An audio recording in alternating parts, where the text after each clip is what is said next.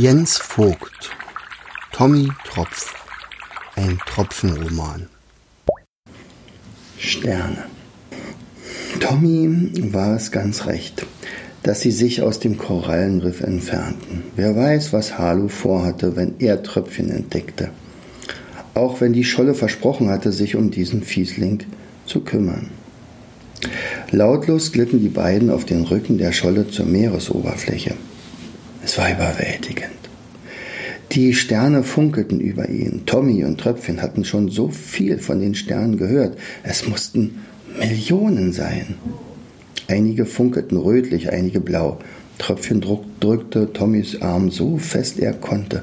Opa, so etwas Schönes habe ich noch nie gesehen. Ich wünschte, Mama wäre hier. Ja, mein Kleiner, das wünschte ich mir auch, sagte Tommy und strich ihn über den Kopf.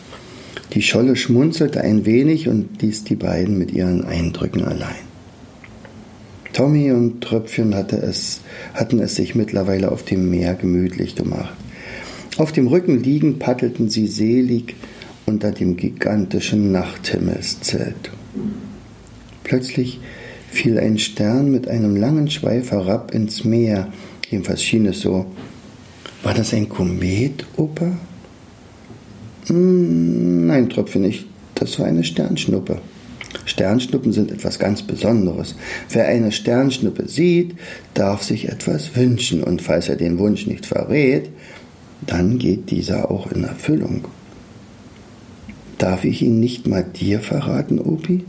Bei allen Wassern auch mir nicht. Aber ich bin mir ziemlich sicher, ich weiß, was du dir wünschst. Tröpfchen lächelte und schaute beglückt. Er lag mit seinem Opa auf dem Meer und hatte schon so viel gesehen. Jetzt sogar die Funkelsterne. Außerdem hatte er nun die Gewissheit, dass sie seine Mama finden würden. Irgendwo im weiten Meer. Am Horizont schob sich langsam eine gelbe Himmelsscheibe herauf. Ist das die Sonne, Opi? Nein, Tröpfchen, ich denke, es ist der Mond. Man sagt, er sei der Wächter der Nacht. Im Mondschein tauchten ein paar mächtige Schatten am Horizont auf. Was ist dies da hinten? Das könnten Berge einer Insel sein. Vielleicht schauen wir uns diese morgen mal genauer an. Was hältst du davon, dass wir nun ein wenig schlafen? Wir haben morgen viel vor. Morgen geht unsere Suche weiter. Tommy wollte so schnell wie nur möglich von diesem gemeinen Harlow wegkommen, doch eines war klar, sie sollten das ausgeruht angehen.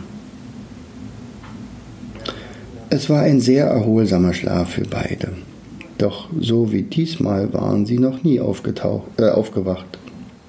Hatschi! Tröpfchen musste gleich noch ein zweites Mal niesen. Diesmal war es wirklich die Sonne, als ein, die als oranger Ball am Horizont auftauchte. Die Farben waren wiedergekommen, doch die Sterne verblassten. An ihre Stelle waren unzählige Wolken getreten. Eine davon, aussah, eine davon sah aus wie ein Seepferdchen.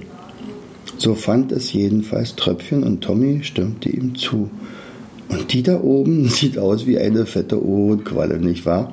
merkte Tommy und Tröpfchen schüttelte sich vor Lachen und blies seine Backen dick auf, um die dicke, fette Wolke nachzumachen.